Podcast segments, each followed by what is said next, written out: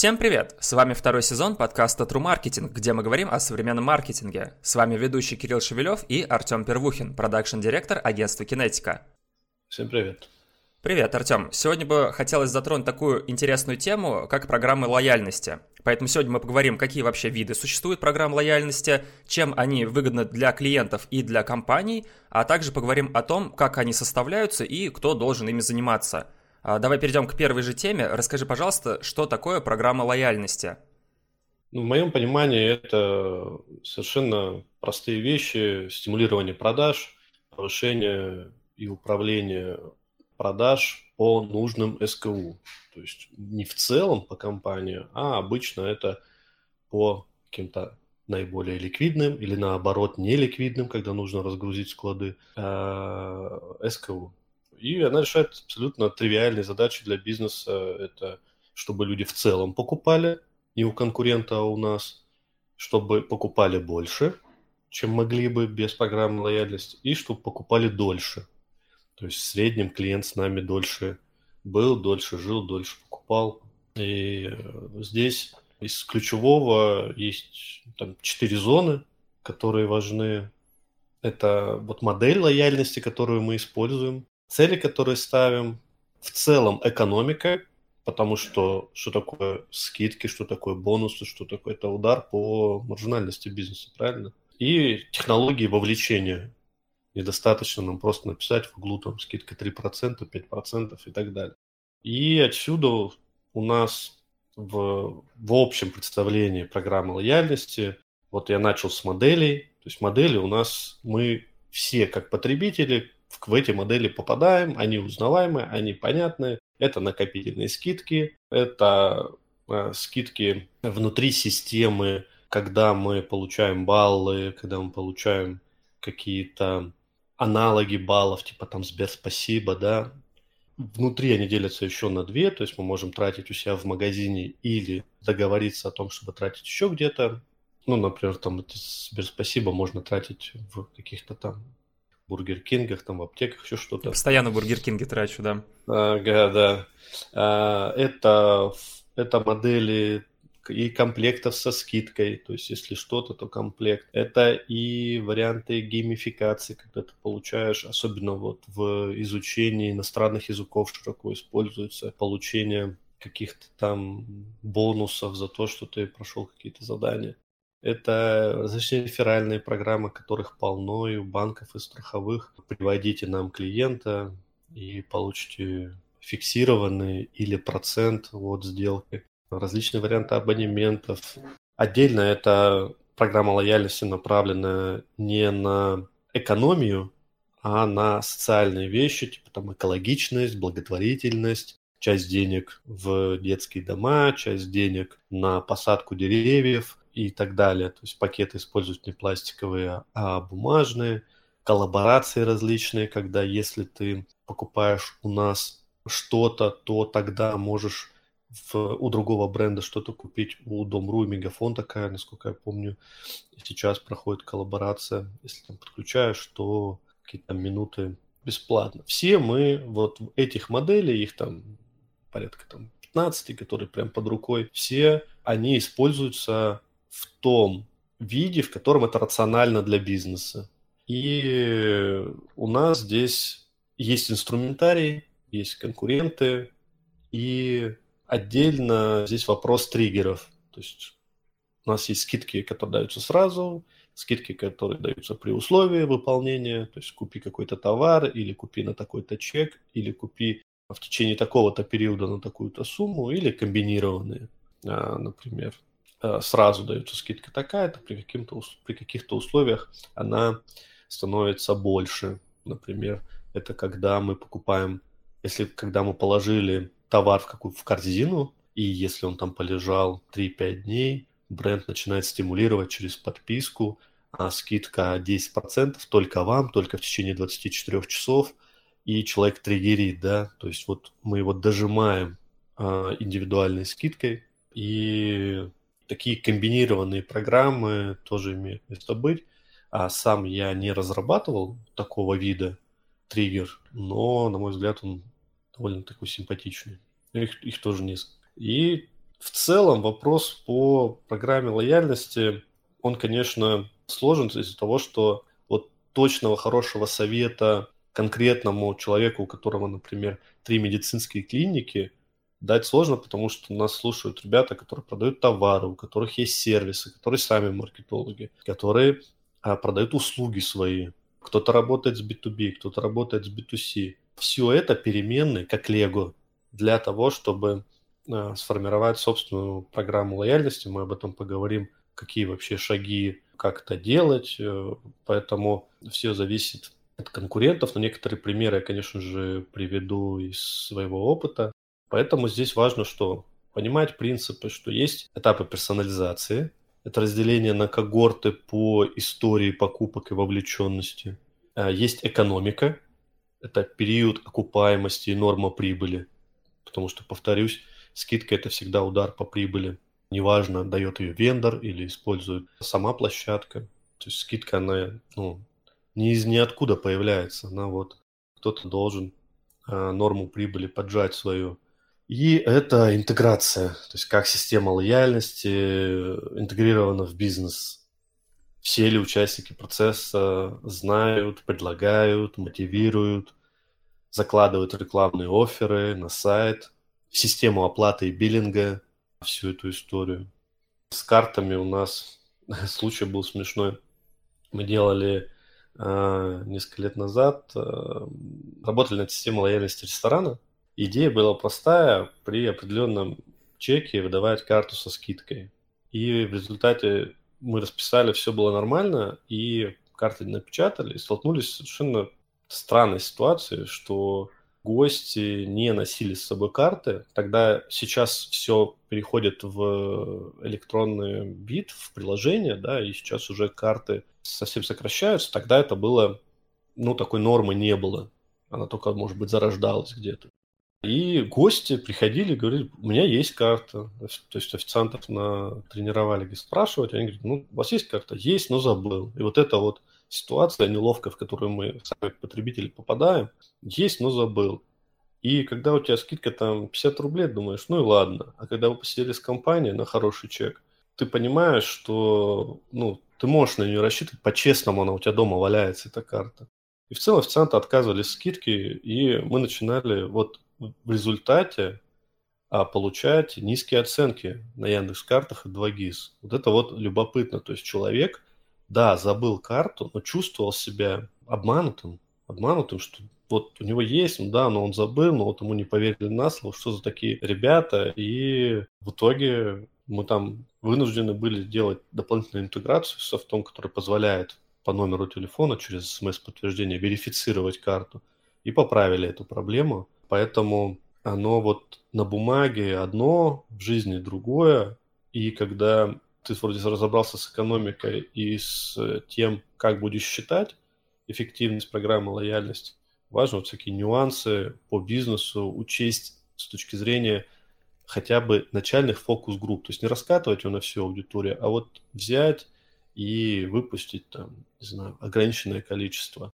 Кстати, если это делать в интернет-магазине, например, то можно всегда через инструменты сплит-тестирования части людей подменять или части базы рассылать e-mail, да, со скидкой. Посмотрите, как это работает на тесте. Вот я рекомендую, что неоднократно разные косяки встречались на, уже на имплементации. И это абсолютно неприятно, конечно, сталкиваться, когда у тебя все рассчитано, все запланировано, а тут поведение пользователей, став, который не всегда правильно консультируют. С этим могут быть проблемы. Об этом мы еще чуть позже поговорим поподробнее, я думаю. Артем, для некоторых видов программ лояльности а, требуются партнеры, с которыми ты вместе будешь предлагать клиентам выгодные предложения. А расскажи, пожалуйста, как этих самых партнеров искать? Ну, во-первых, у нас должна быть абсолютно понятная и прозрачная система лояльности или реферальная система, где четко описано, сколько человек будет получать там, процент, бонусы, баллы и э, с примерами. Почему-то относятся к этому лендингу э, не так скрупулезно, как там главная страница и страница услуг или страница товаров, а просто вот там как попало. Мне кажется, начинается все с того, что ты уважаешь своего партнера и способен внятно на страничке объяснить, что за сколько он получает и какие у него есть варианты, помочь ему. То есть вот эта риторика, которая на лендингах о том, что мы даем там, не знаю, скидку 10%, что там реферальная ссылка, приводите, и вот идите гуляйте с этой информацией. Это абсолютно не по-партнерски, абсолютно... То есть где гарантии, что как это происходит, через сколько происходит выплата, как оформляются юридические документы, какая в среднем конверсия. Когда все это не написано, это выглядит как, ну, как отписка какая-то. Поэтому а с лендингами реальная беда. Почему-то не потенциальным партнерам отношения так себе, если просто смотреть, да, только лендинг. Это второе, это как искать, да, то есть есть площадки, где мы можем разместить свой офер, и причем а, выставить условия, при которых мы готовы платить площадки типа Admitada, где мы можем разместить свой офер и сказать, что мы готовы платить 10% от каждой проданной там, товара или там заказа, или только а, за лиды, или только за конверсии, или только уже реальная после, после оплаты, например, выплата денег через там, 10 дней после подтвержденной оплаты. Таких площадок в разных сферах свои, такие агрегаторы, но вот Admitat он самый большой, есть у него там конкуренты. А я не заходил, наверное, уже месяц на Admitat, не смотрел, какие там сейчас актуальные партнерские условия, но они охватывают вообще все сферы, и э, иногда я им пользуюсь, иногда пользуюсь другими площадками. Это не принципиально. Важно, что у докторов есть свои площадки, у e-commerce есть свои площадки, у недвижки есть свои площадки.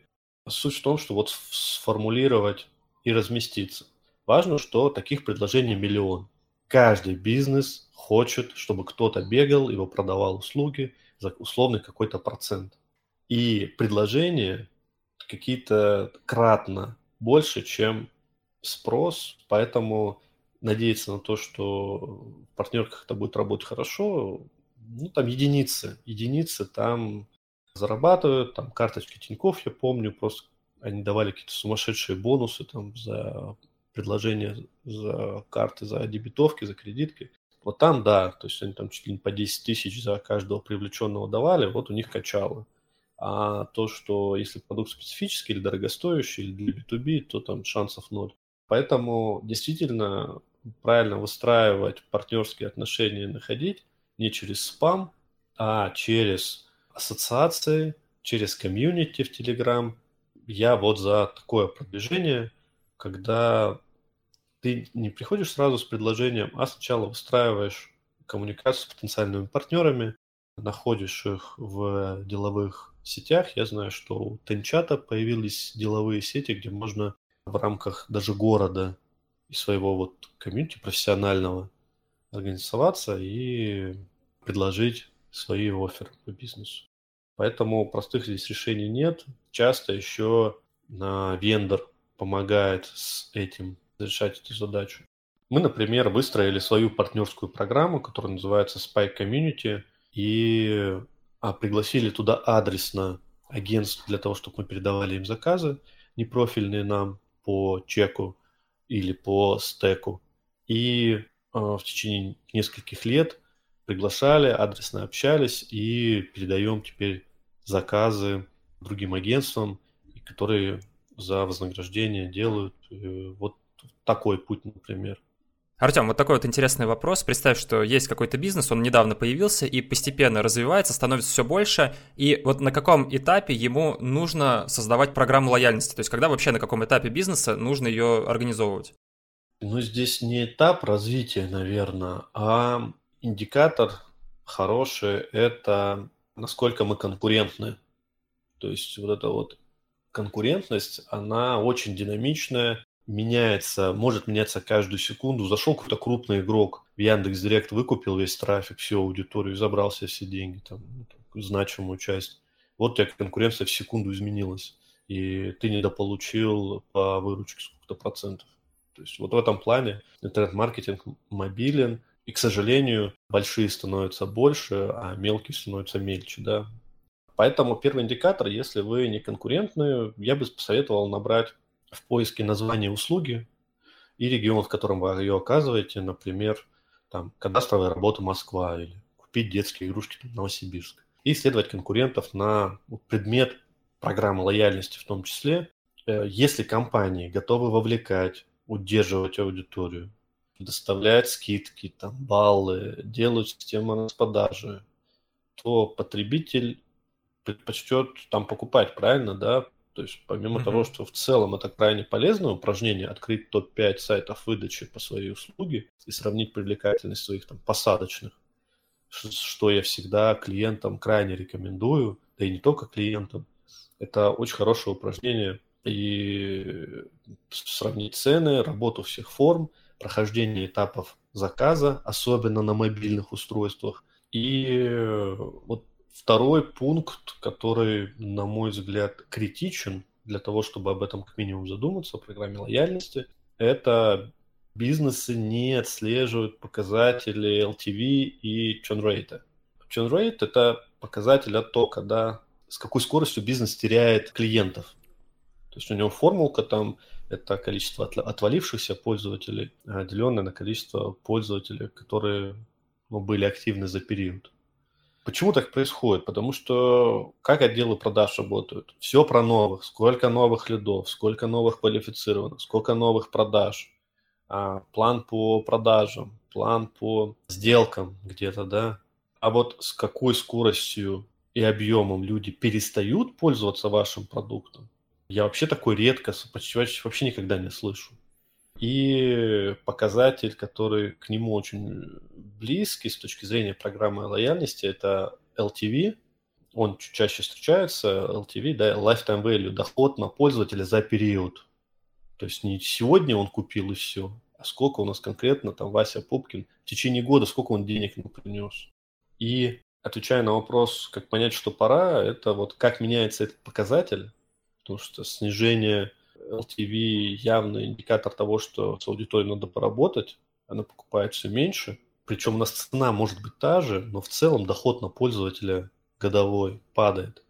И использовать вот эти стратегии удержания.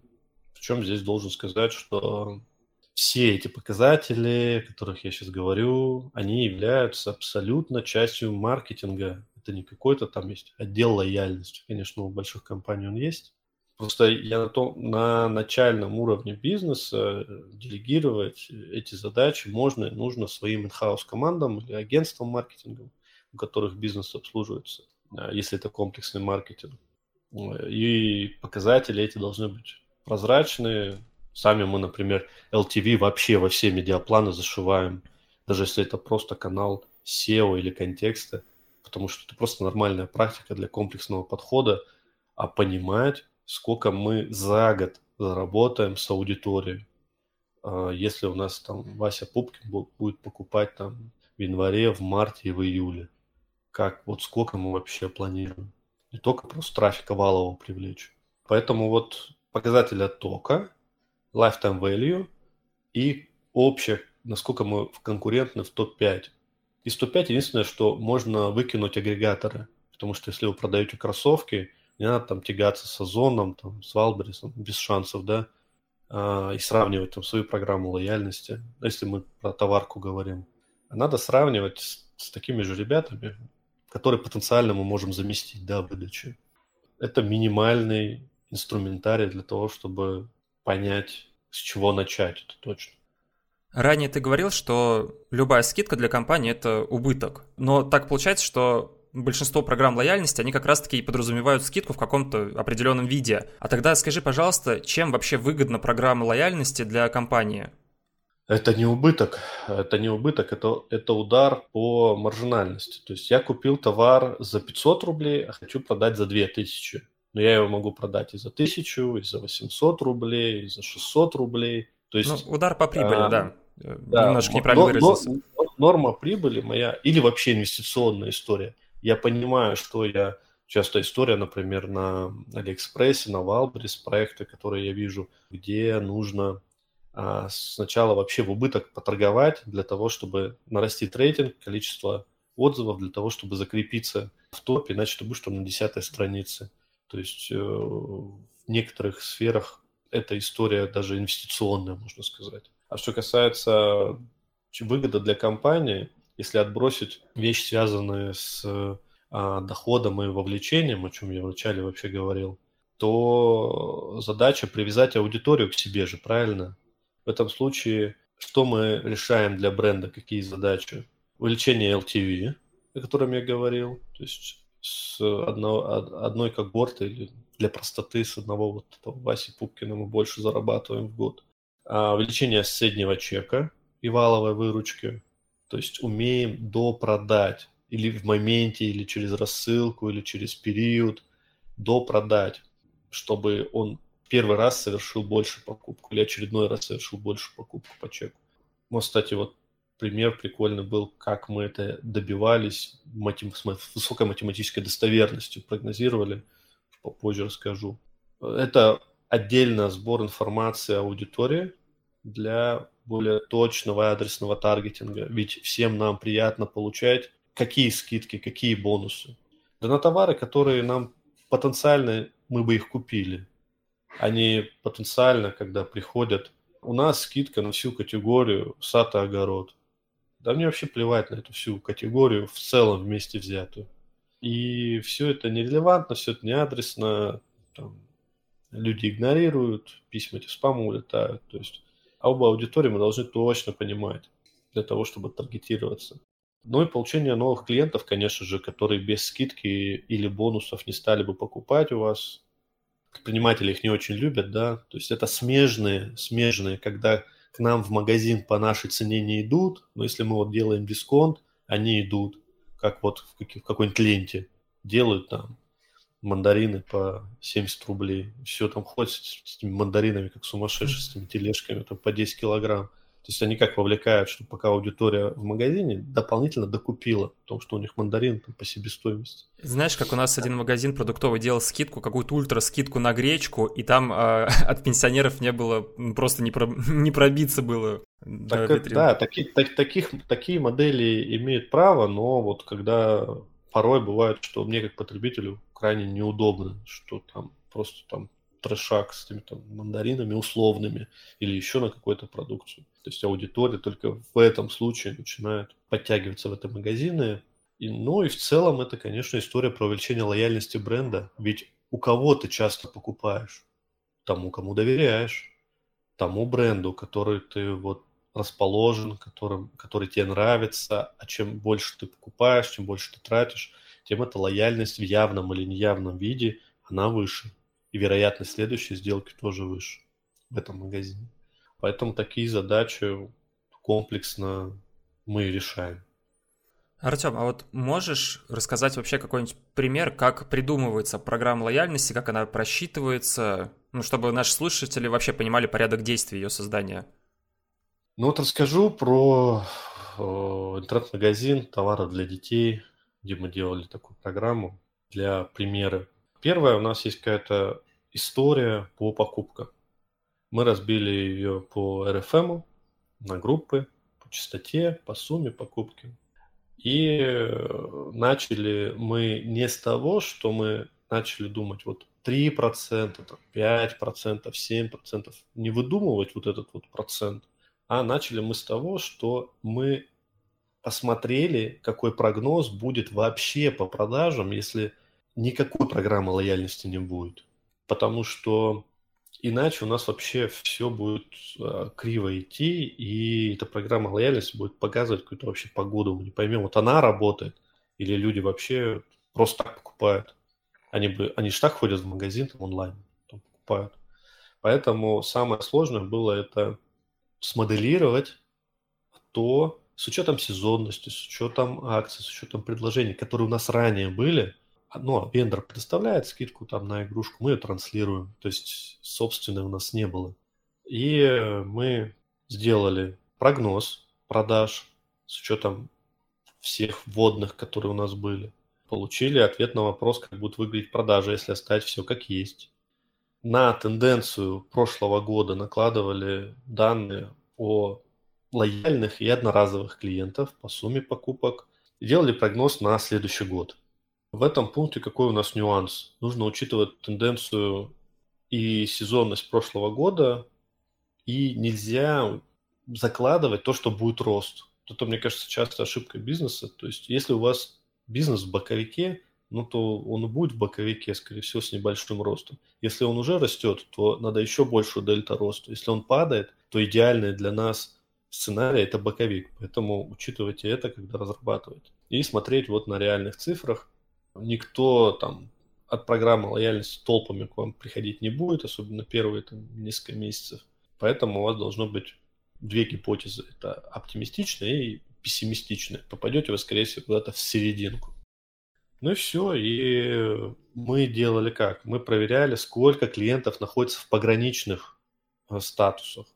Это те покупатели, которые нужно чуть-чуть докупить для того, чтобы получить бонус для перехода на новый статус.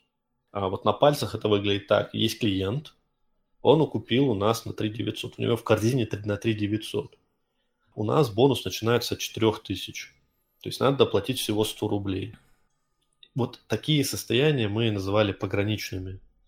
Одно дело, когда клиент купил на 1200, вряд ли можно ему допродать на 3800.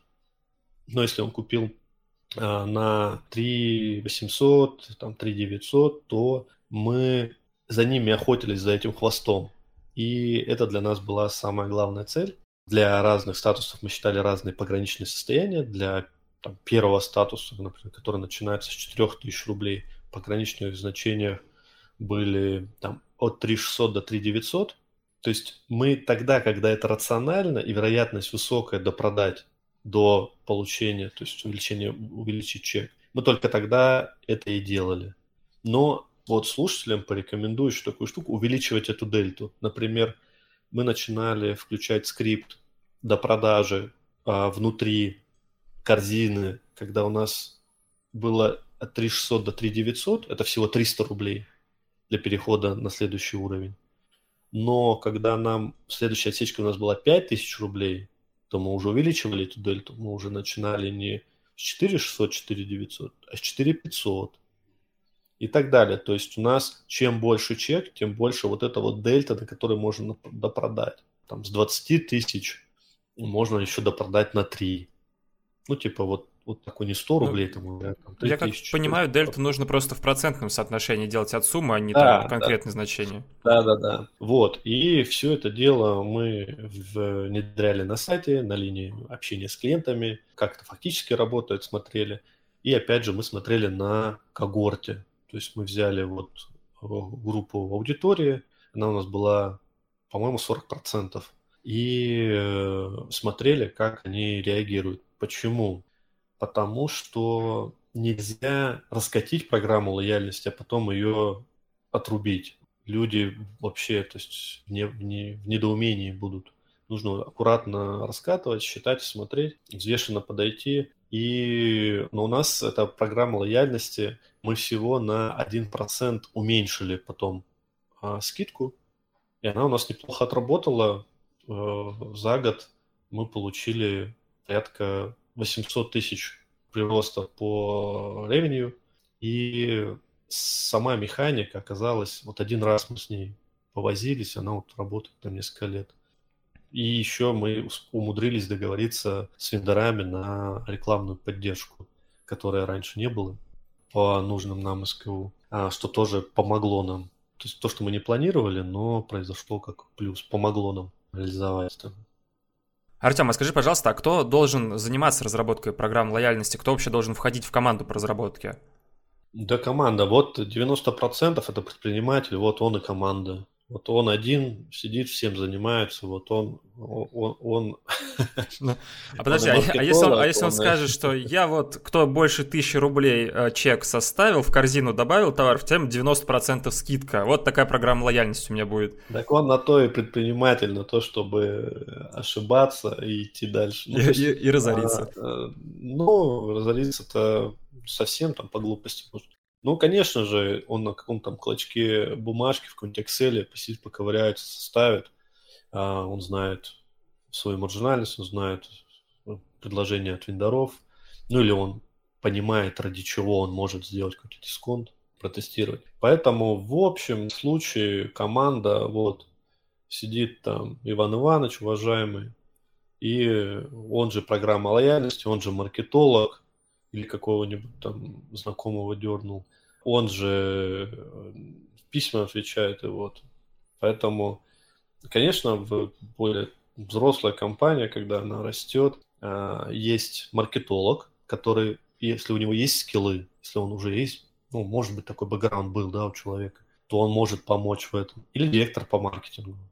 Программа лояльности немножко пограничная. Это уже не трафик, но еще не пиар. То есть он, он у него тут посредине он застрял, этот кружок, и у него абсолютно вот, свое место есть. Но я убежден, что и маркетолог, и директор по маркетингу должен иметь хотя бы академические знания, вебинары, там, семинары, что-то проводятся по этому вопросу, чтобы в этом активно участвовать. Хотя бы раз в месяц активно это предлагать и учитывать, считать. А в больших компаниях, конечно, есть руководитель программы лояльности с большим штатом, у которого есть пиар-отдел, который информирует, и CRM-маркетологи. А, Поэтому в идеальном мире нужен руководитель программы лояльности, CRM-специалисты, которые через пуши, через а, боты, через e-mail рассылку донесут, системно будут доносить информацию о скидках и условиях. Это маркетолог, который будет отвечать за остальные каналы, ну и руководитель отдел продаж, который будет чувствовать, откуда у него какие потоки возникают аудитории, что скидка стригерила, и мы там на такой-то период, гендерный праздник, Черную пятницу, Новый год, или вообще просто стимулируем новый продукт, у него потоки продаж отсюда идут. Вот такая команда. Артем, а что вообще конкретно делает маркетолог э, в плане разработки программы лояльности? Расскажи, пожалуйста, какими-то простым, простыми словами, чтобы всем было понятно. Ну, первое, занимаются сегментацией клиентской базы и создает персонализированные предложения для того, чтобы это было точнее, для того, чтобы конверсия была выше, э, чтобы удовлетворить потребности вот каждого сегмента, на который мы целимся.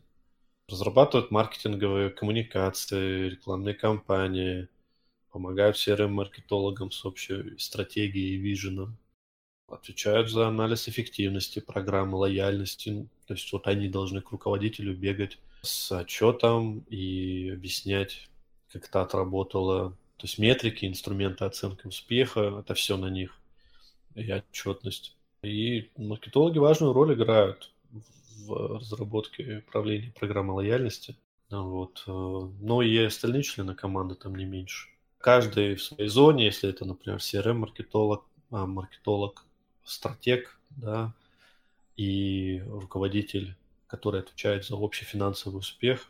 Каждый в этой, в этой цепочке каждый важен. Если предприниматель один этим занимается, то он должен сфокусироваться на главной когорте, то есть у него ресурса не столько, столько нет распыляться, на всегда есть рабочий СКУ, он точно понимает, что у него конкурентно, что у него продается, и у него есть всегда группа целевой аудитории, которую очень хорошо понимают, которые вот эти СКУ и покупают. Вот на ней сфокусироваться, не распыляться и попробовать сделать больше чек, активно работая с отделом продаж, если совсем упрощенно. А вот представь, смотри, э, маркетологи разработали программу лояльности, но это же не значит, что вот как только они ее разработали, пустили в работу, все, она наводнилась клиентами, все ее пользуются, все довольны. То есть нужно же как-то донести до пользователя, что у нас появилась программа лояльности в компании. А как это сделать? Ну, здесь не зря я про CRM-маркетолога упомянул, потому что ключевые каналы доставки – это e-mail, это push-уведомления, включая Telegram-пуши, Например, у нас за доставку всех этих сообщений отвечает CRM-маркетолог. У кого-то этим просто нагружают маркетолога в одном лице. И донести ее или через комьюнити, в котором вы участвуете, или которое вы сами организовали, лучше, чтобы это делали первые лица, или через электронные форматы, через e-mail. Ну, вообще e-mail, блин, наверное, не знаю, 90% занимает. Самое простое, самое понятное – туда все зашивается интерактив, туда зашиваются UTM-метки, туда зашивается персонализация, это самое, потому что она откуда берется-то? Она берется из CRM-ки. Причем сейчас CRM-ки, типа AMA CRM, там Bittrex24, там прекрасно все уже разделено. Главное э, настроить интеграцию с сайтом, все данные по потребителю, по пользователю а, мы будем получать, она будет складываться по колонкам. Главное, чтобы ну, там какие-то данные нужно обогащать через отдел продаж или через саппорт, чтобы мы чуть лучше понимали о пользователе, а не, про, не просто его имя и email. А в основном у нас базы-то готовые. Просто должны сделать там RFM и а, отработать по ней через, например, email маркетинг. Поэтому 90% с того, что сталкиваюсь, это email и комьюнити закрывают для того, чтобы сказать о программе лояльности. Какие-то бренды, наверное, используют более крупные, там федеральные каналы, наружку, смс-ки, но это не для простого предпринимателя. Я вот лично сам часто, знаешь, с пуш-уведомлениями сталкиваюсь на телефоне. То есть чаще всего лично до меня через них доносят какие-то вот скидки, предложения, программы да, лояльности да, и так далее. Да, да, да. Да. Вот смотри, а, отвечая на предыдущий вопрос, ты прям вкратце упомянул, что, ну, типа, клиентскую базу нужно сегментировать, что логично, потому что мы же не можем, условно, всем своим клиентам там предлагать скидку в 10% на конкретную модель кроссовка, на мужскую. Вот, а как правильно сегментировать клиентскую базу вот в программе лояльности? Ну, я бы разделил вопрос вот на три части. Есть примитивные модели, самые простые. Просто берется скидка на товары с более высокой маржинальности – или просто трансляция скидки вендора. И вот производитель дает скидку на категорию, мы просто дальше транслируем и все. Второе и более взвешенное – это RFM, разделение по сегментам.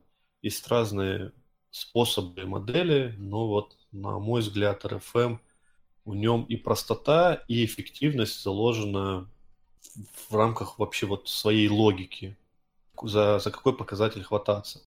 Что такое RFM? Uh, э, Recency Frequency Monetary. То есть это давность, частота и общая сумма затрат. И это три показателя, которые вот самые ключевые. Вот э, сколько человек купил, как долго покупает и сколько всего денег принес. Его разделить э, через имеющую клиентскую базу, которая у нас копится, например, за год, довольно простая задача есть сервисы, куда можно даже загнать и посчитать. Мы внутри сделали свой, потому что нам нужен был визуализатор, потому что там выбросы получаются. И с ними удобно работать, когда мы эти выбросы видим. Например, кто-то купил на 50 рублей, кто-то купил на 300 тысяч рублей.